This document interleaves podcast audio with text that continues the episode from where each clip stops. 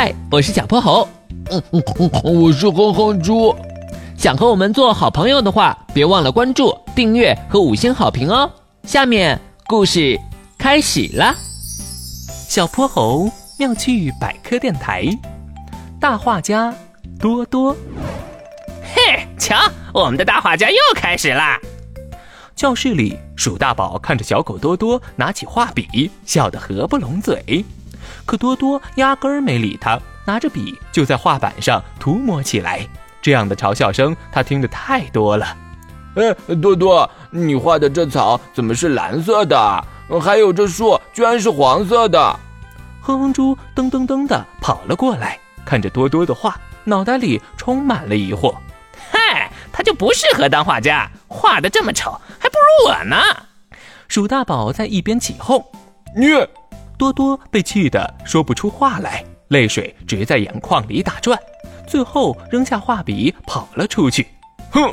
哼哼猪生气地瞪了鼠大宝一眼，也跟着追了出去。我又没说错，他画的本来就不好看嘛。鼠大宝嘴里还嘟囔着。另一边，气喘吁吁的哼哼猪终于追上了多多，他正躲在花园的角落里哭呢，两只毛茸茸的小耳朵也耷拉了下来，看起来委屈极了。嗯嗯，累死我了！多多，别伤心了，就算画的不太好，我们还可以学别的嘛，音乐、舞蹈、体育，能选的多着呢。而且你们犬类天生就不容易分辨颜色，学画画太困难了。可我就喜欢画画，我想当大画家。一听，连哼哼猪都劝他放弃，多多更委屈了，哭得更大声了。哼哼猪劝了好一阵也没用，只好摇摇头离开了。大家都不信我，哼！我一定要努力画画，让你们看到，就算是分辨不出颜色，我也能成为鼎鼎有名的大画家。从这天起，多多变得更勤奋了。下课一有空，就在纸上涂涂抹抹。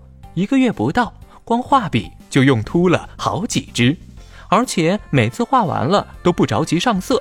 却抱着画板，一个接一个的向同学们问着：“小泼猴，你觉得树应该是什么颜色啊？”“那还用问？当然是绿色了。”“哼猪，你最喜欢什么颜色的天空啊？”“蓝色，蓝色，这样就能出去玩了。”就这样，多多根据大家的想法，按照颜料上的标注，给大树、野草、野花、天空上着了色。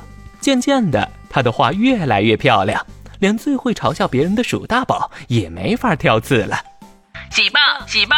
三年一班的多多同学，你的作品在波波城绘画大赛上荣获一等奖，请尽快前往校长室领奖。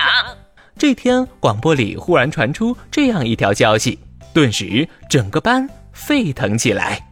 我就知道多多肯定能当大画家。多多好棒，能帮我画幅画吗？大家激动地围住了多多，都为他欢呼喝彩。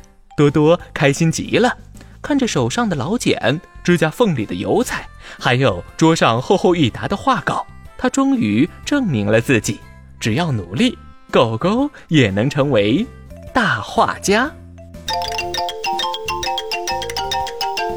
今天的故事讲完啦，记得关注、订阅、五星好评哦！